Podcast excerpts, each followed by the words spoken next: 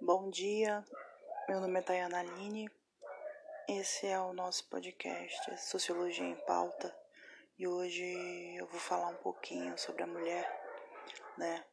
O status em que a mulher atingiu, é, eu acho muito importante a gente não deixar passar despercebido tudo que a mulher passou do, durante a sua vivência em várias sociedades e atualmente até agora na nossa sociedade, né?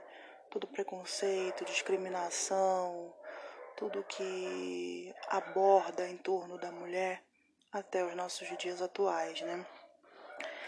Ah, falar da mulher é de suma importância, né? Registrar tudo que ela passou, né? Tudo que ela viveu e vivenciou para que ela alcançasse o seu status na sociedade. A mulher antigamente ela não tinha os mesmos espaços que ocupa atualmente. A mulher era totalmente submissa e condicionada à obediência. Nas situações em sua volta, ela era criada para servir o lar, cuidar da casa, do marido, podendo até ser punida em caso de desobediência. Era proibida de ler, de estudar, falar sobre algum assunto ou sair na rua sozinha. Diante disso, a mulher era pouco valorizada na sociedade. Quando se criou a necessidade da mulher enfrentar o mercado de trabalho, ela aos poucos foi conquistando seu espaço. Na antiguidade, nos povos árabes e hebraicos, o patriarcado era poderoso. Eu acredito que até os dias de hoje o patriarcado é meio que dominante, né? Vamos deixar de lado o mimimi do feminismo, que também é um preconceito diante as conquistas femininas, né? Mas o patriarcado ele é extremamente dominante até os dias de hoje, né?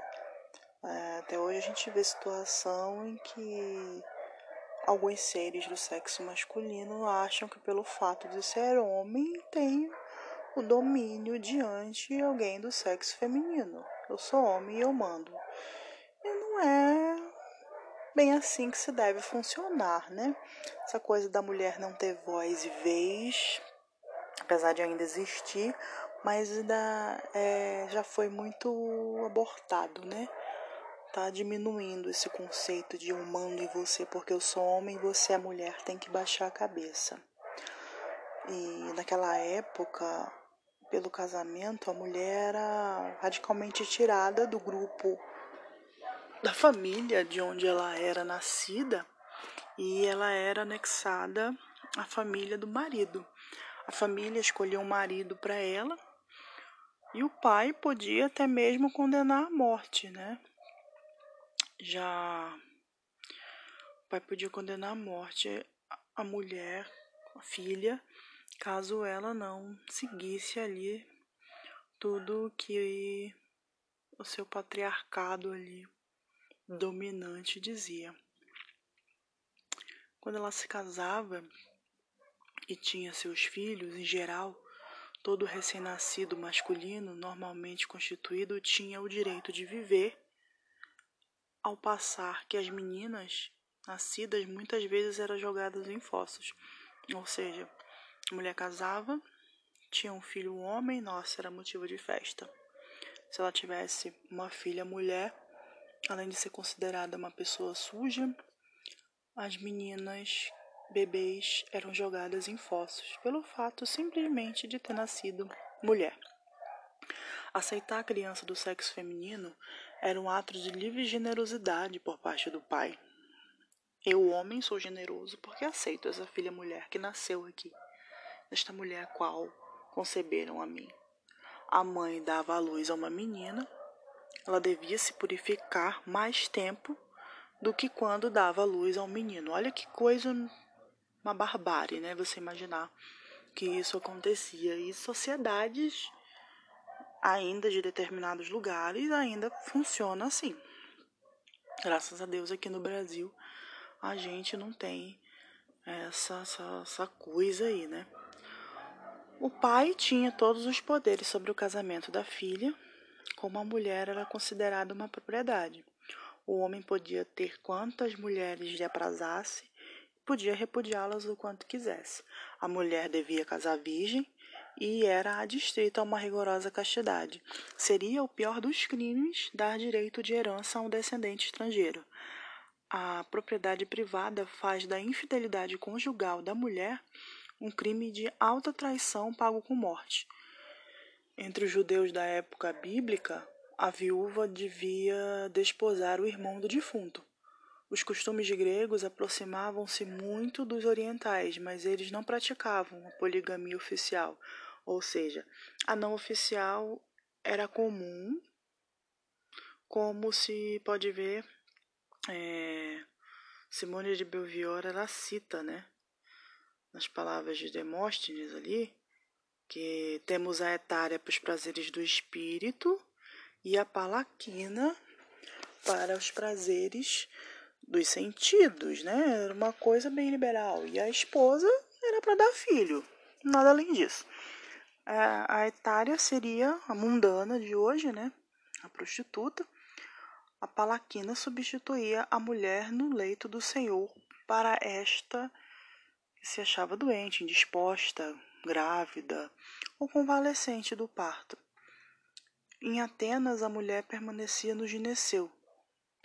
Durante toda a sua vida, ela permanecia menor, era dependente do poder do seu tutor, o pai, o marido ou o herdeiro do marido, ou na ausência de um desses. O Estado né, controlava ali através de funcionários públicos. Na ausência de descendentes masculinos, a herdeira deveria desposar um parente mais idoso do lado paterno. Nesse modo, os bens que lhe legavam do pai eram transmitidos às crianças do mesmo grupo. É interessante notar que, no mesmo tempo, na cidade de Esparta, a situação da mulher era bem diferente. O regime comunitário permitia que a mulher fosse tratada quase que em pé de igualdade com o homem. As meninas eram educadas com os meninos, a esposa não era confinada ao lar do esposo, este só era autorizado a fazer-lhe fustivas visitas noturnas, e a esposa lhe pertencia tão pouco que, em nome da eugenia, outros homens podiam unir-se com ela. A própria noção de adultério desaparece quando a herança deixa de existir. Isso em, em Esparta, tá? Mas a gente pôr isso em outra visão da mulher na sociedade, como ela obteve suas conquistas na vivência em sociedade? Tendo em vista a vivência em uma sociedade ainda machista, no qual predomina o sistema patriarcal ligado a referências do passado no qual a mulher não tinha voz, vez e inspiração para ser o que é hoje na atualidade. Tratar pessoas, independente de gênero, de maneira justa no ambiente de convívio social, seja ele casa, trabalho, escola, ambiente familiar ou lazer, com respeito inclusive aos direitos humanos e não à discriminação. Provendo saúde, bem-estar e segurança, onde a mulher também é digna de vida. Uma sociedade mais justa, menos preconceituosa, com a promoção de aceitação e tolerância a toda e qualquer diferença. Verificar a força da representatividade atual feminina. Isso é muito importante. A gente analisar o seu espaço, como era vista a mulher na sociedade antigamente e como ela é vista atualmente. Suas conquistas, obstáculos, a mulher que era apenas mãe, esposa, dona de casa e que não tinha sequer o direito de se pronunciar em público, tendo como objetivo principal dissipar o machismo exacerbado que até os dias de hoje retrata a forma como ela é tratada e exposta na sociedade, evidenciar a trajetória da mulher, a sua função em diferentes tempos na sociedade, descrevendo sobre família, educação, trabalho e todas as transformações que foram necessárias para que a mulher tivesse um novo olhar. Fazer-se uma pequena referência né, é, a pensamentos de alguns estudiosos sobre a mulher, os papéis e influência na sociedade além do movimento feminista e sua importância pela tão almejada igualdade. Falar da mulher é falar de sociedade, né? Falar da mulher, a mulher ela é sociologia pura, né? É, no século XIX, as mulheres eram exploradas. As operárias não ganhavam o suficiente para atender suas necessidades Olha a mulher aí fazendo parte da história, né?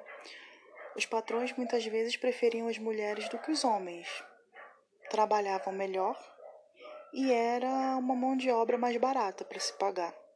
É certo que a exploração da classe trabalhadora não só atingiu as mulheres, mas sem dúvida foi onde a exploração foi mais intensa, compartilhando com o homem as terríveis condições de trabalhos vigentes naquele período, como jornadas de 14, 16 e até 18 horas.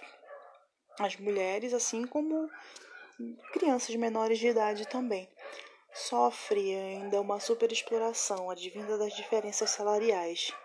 Em Paris, os salários femininos eram em média 2,14 francos e o masculino era 4,75 francos. Na Alemanha, na indústria de papel, os homens ganhavam de 18 a 20 marcos, enquanto as mulheres ganhavam entre 9 a 12 marcos. Em Massachusetts, na indústria de calçados, os salários variam de 37 dólares para as mulheres e 75 para os homens. A justificativa ideológica para essa superexploração era que as mulheres necessitavam menos do trabalho do que os homens, né? É, o salário dos homens eram mais altos porque supostamente eles tinham ou deveriam ter que sustentar as mulheres, né? E a mulher, por sua vez, já que tem alguém que sustente, segundo a visão deles, não precisaria ter uma equiparação de salário igual ao do homem. E nessa perspectiva, né, o discurso dominante era que o salário da mulher era apenas uma complementação da renda familiar, enquanto o salário do homem deveria proporcionar suporte econômico para manter a família. A despeito dessas dificuldades, é, a expansão do trabalho feminino foi cada vez maior no século XIX, surgindo a partir dessa contestação questionamento sobre a convivência, moralidade e legalidade do trabalho assalariado da mulher. Haja vista que o discurso dominante considerava que o trabalho violava a natureza feminina da mulher. Com o efeito, o trabalho assalariado geraria alterações no corpo da mulher, o que a incapacitaria para a maternidade, além da imoralidade que representava o desenvolvimento de trabalhos pesados, a exploração em um ambiente masculino, a sujeição a favores sexuais aos capatazes e o abandono do espaço doméstico. Mas todo esse discurso não impediu o trabalho da mulher certamente contribuiu muito para a sua desvalorização. É, é horrível pensar, né, que a mulher é vista para ser estrupada, interpretar isso como normal, só porque ela está no ambiente que tem um número maior de homens. Um pensamento daquela época e, e não é tão distante. Eu vou citar um exemplo aqui, pessoal aqui pelo fato de eu ser mulher e mãe solteira na época, um determinado cidadão achou que tinha o direito de ter alguma coisa comigo. Ainda olhou para mim e disse assim: Ah, porque você quer escolher? Você é mulher e mãe solteira. Gente, pelo amor de Deus, né? Mas voltando aqui ao assunto, é, tudo que contribuiu para desvaloriza, desvaloriza, desvalorização da mulher, nossa, quase não sai. Por outro lado, a mulher no século XIX, ela liberta-se da natureza, né? Ela torna-se senhora do seu corpo. Agora ela pode ir. Eu não vou ser só a mãe que cuida dos filhinhos e do marido. Eu sou senhora de mim. Livre em grandes partes das servidões da reprodução, pode desempenhar o papel econômico que lhe propõe e lhe assegurará a conquista total da sua pessoa. Com efeito, é pela conjunção desses dois fatores, a participação na produção, a libertação da escravidão da reprodução, né, aquela coisa de tá ali, mulher, só vai procriar, e que explica a evolução da mulher na sociedade oitocentista. Esse código moral afirma no homem valores como a defesa de posse de bens, a lealdade e a proteção da família e garantia de reputação social e profissional. Nele, a mulher deveria gerir a casa, tê-la limpa, cuidar do esposo, dos filhos ser recatada, ir à missa ser decente. A sexualidade e a fertilidade feminina eram vistas como uma ameaça à honra e um perigo. Fantasia sexual com o marido nem pensar, minha filha. Deus o livre. Podia apanhar, podia ser morta. Não, não, não. Requerendo o controle do homem. A vergonha era interpretada como um código moral que sancionava a virgindade e a castidade.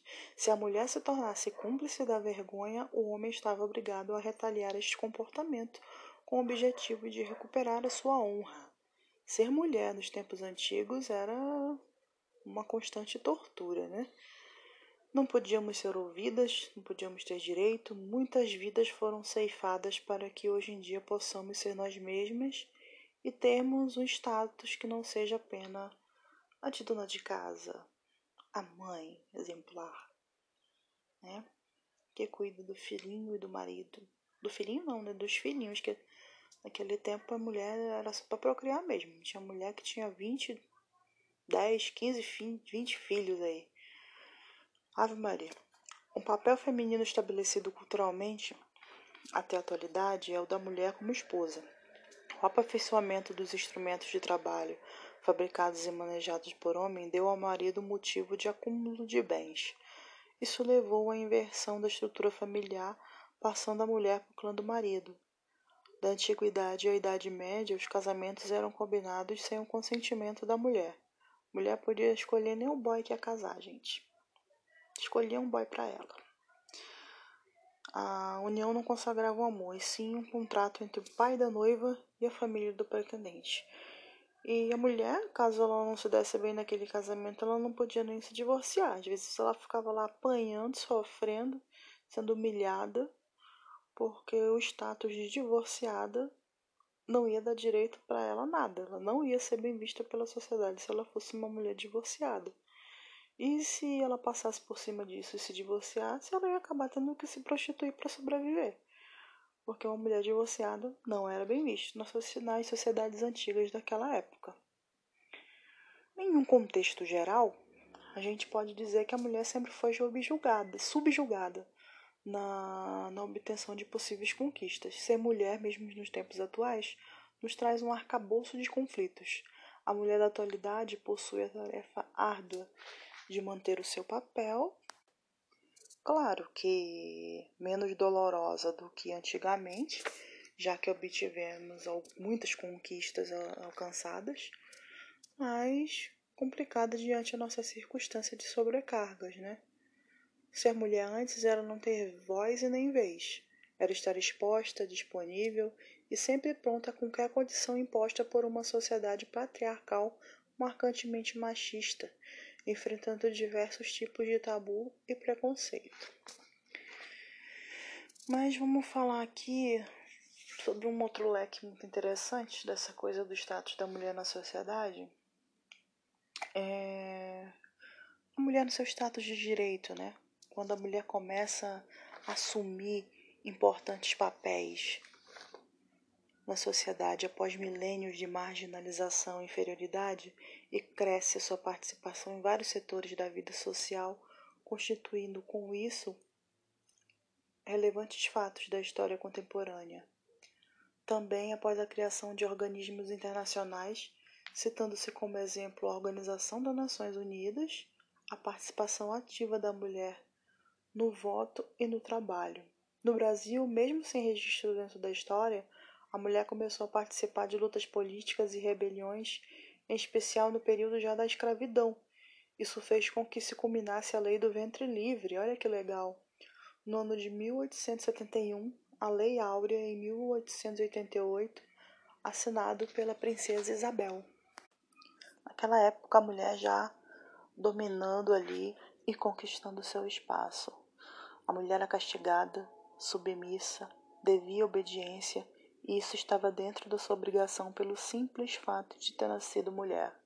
Houve muita luta para que a mulher conquistasse seu espaço, diante muito preconceito e estigmas que a gente carrega até hoje, só pelo fato de ter nascido mulher. Naquele tempo era um absurdo a mulher ter uma postura de empoderamento. Hoje em dia a mulher empoderada tá na moda, né, gente? E ir contra qualquer valor imposto pela sociedade não era bem visto pelo coletivo. No período da escravidão, além de ser pior, é, ser mulher, ser negra ainda era um, um adicional bem negativo para o sexo feminino. Era extremamente difícil ser mulher e negra. Era um obstáculo muito grande, entendeu? De estar na sociedade. A mulher acompanhava a religião na sua casa e quando casava tinha que seguir os cultos do marido. E o que unia a família não era o amor, e sim o culto aos deuses, né? A mulher ao se casar tinha que seguir os passos da mãe. Caso isso não acontecesse, restava-lhe a vida religiosa ou celibato. Ao sair do lar onde foi criada, não podia trabalhar, estudar, não tinha vontade própria e sim se subalterna ao marido da mesma forma como fora sua mãe ou seu pai.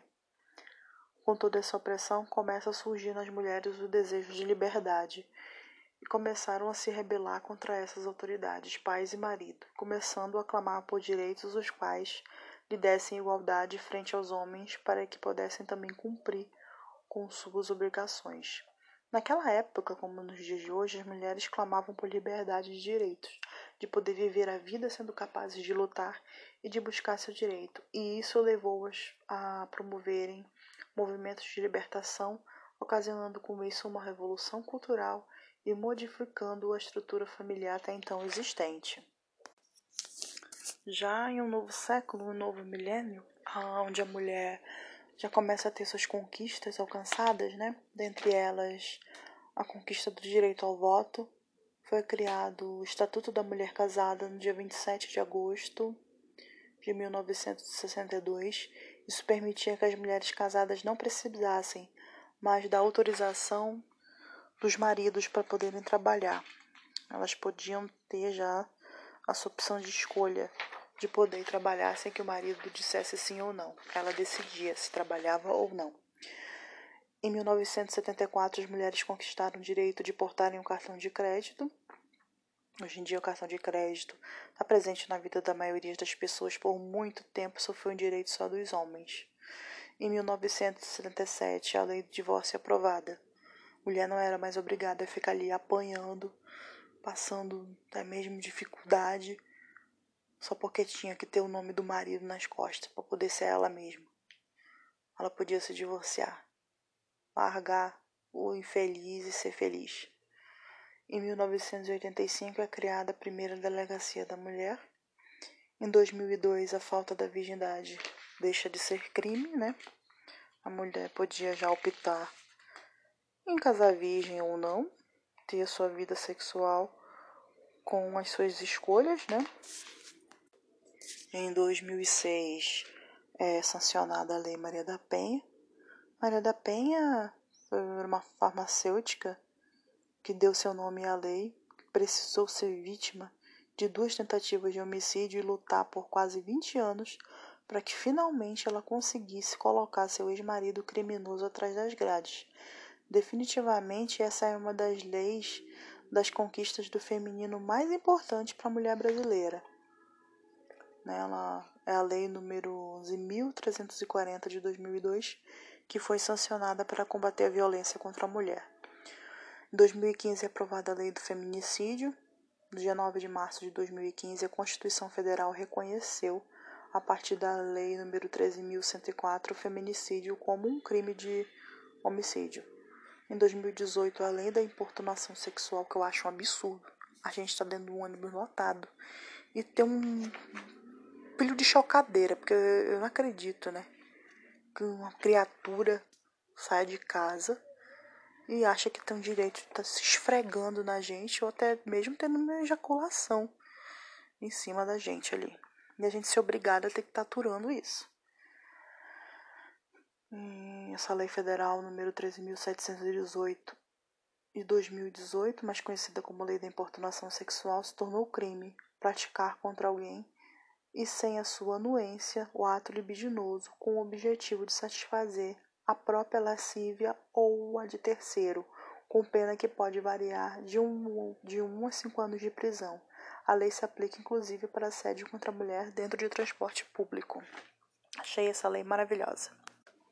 A luta pela igualdade feminina, né, essa desigualdade de gênero é um problema antigo já na sociedade. E até hoje há quem acredite que as mulheres são inferiores aos homens e que seu único papel na sociedade é de cuidar da casa e dos filhos. Para mudar esse tipo de visão, surgiu o feminismo, né? que defende que as mulheres são iguais aos homens, capazes de exercer as mesmas funções que eles, assim como eles são capazes de exercer as mesmas funções que as mulheres, como os trabalhos domésticos, por exemplo. O estigma do sexo frágil nos pais inferiores, isso não passa de um estereótipo que não pode ser erguido no julgamento de gêneros, sabendo que as mulheres já lutam e ocupam espaço no mesmo nível que os homens. Não podemos subjugar o poder feminino diante de circunstâncias do simples fato de se não ser mulher.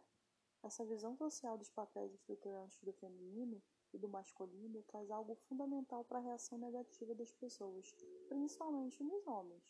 É um privilégio ser homem no Brasil, e a maioria deles reage de forma não amigável aos movimentos femininos existentes em prol da causa igualitária. Além de ganhar menos, a mulher enfrenta dupla jornada de trabalho, que se estende a voltar para casa e realizar as tarefas domésticas. Injusto? Com certeza. Diante as circunstâncias de que o homem também come, usa roupa, tem utilidades domésticas iguais às da mulher. As tarefas diárias não é uma condição para ser imposta somente à mulher, e sim uma circunstância diária de todos que utilizam todas as funções domésticas. É arcaico que somente a mulher tenha que cozinhar, lavar e passar, sendo que não é apenas ela que usufrui de tais funções e precisa das mesmas. Né? Então, acho que acredito que a mulher tem que lavar louça, o homem também. O homem também come, a mulher também. Então, as tarefas têm que ser igual, iguais para os dois. A visão sobre a mulher na atualidade ela é bem diferente das mulheres que viviam no século passado. Apesar de muitas mulheres hoje serem as que sustentam a casa, elas ainda não possuem o reconhecimento necessário. A mulher moderna adquiriu mais liberdade de escolha, status, fala, direito, e hoje ela pode optar por exercer um ou mais papéis na sociedade. Mas, na atualidade, a visão arcaica sobre a mulher não está totalmente superada. Entretanto, é visível e gradual a desconstrução social dos estereótipos negativos e reducionistas na figura feminina diante da sociedade. E esse tabu acabar, né? A mulher da atualidade, ela comemora suas conquistas, está, ela está inserida no mercado de trabalho, amplia sua liberdade sexual reprodutiva, possui independência financeira, participa da política e obtém direitos políticos. Diante disso, a mulher obteve novos obstáculos, né? como a dificuldade de conciliar as atividades na vida familiar e profissional, necessidade de priorizar, priorizar atividades em detrimento da sua vida social, a luta pela exigência que exige nela pela mulher perfeita e que não existe, trazendo assim uma grande exaustão nessas cobranças cotidianas. Dificuldades em desempenhar papéis como ser mãe, ser profissional produtiva, esposa, dona de casa, ter a sua vaidade feminina, dentre outros, né? A mulher da modernidade tem a necessidade de ter atitudes que geralmente são características masculinas, como objetividade, frieza, racionalidade e dureza nas decisões. Tudo isso por ser para ser valorizado na esfera profissional. Apesar de, de ter antigos e novos obstáculos, a mulher tem a sua opção de escolha. Antes ela não tinha. Ela pode optar por exercer a grande multiplicidade e ser multifacetada com maestria, exercendo todas as atribuições que lhe são concedidas como ser mãe e excelente profissional ao mesmo tempo, como também ela pode decidir por priorizar ter apenas uma vida profissional de sucesso. No viés, a mulher moderna hoje pode ser tudo ao mesmo tempo sem que lhe traga prejuízo na sua valorização como mulher. A grande conquista da mulher atual é o poder de escolha, decidir qual o melhor momento para ter filho e quantos descendentes ela quer ter, ou optar simplesmente por não ter filhos, é, na atualidade, um direito que muitas mulheres conquistaram. Esse direito é resultado de uma consciência cada vez mais coletiva de que os papéis sociais relacionados historicamente com o universo feminino podem ser reavaliados e, caso seja da vontade da mulher, superados, por que não? Cada mulher responderá de forma diferente de acordo com as suas lutas diárias, histórias e vivências sobre o que é ser mulher de fato. O que é importante saber é que o lugar da mulher é onde ela quiser, inclusive se ela decidir ficar em casa e ser mãe em tempo integral, ou se ela decidir que vai ser uma grande mulher de sucesso, ou ser os dois.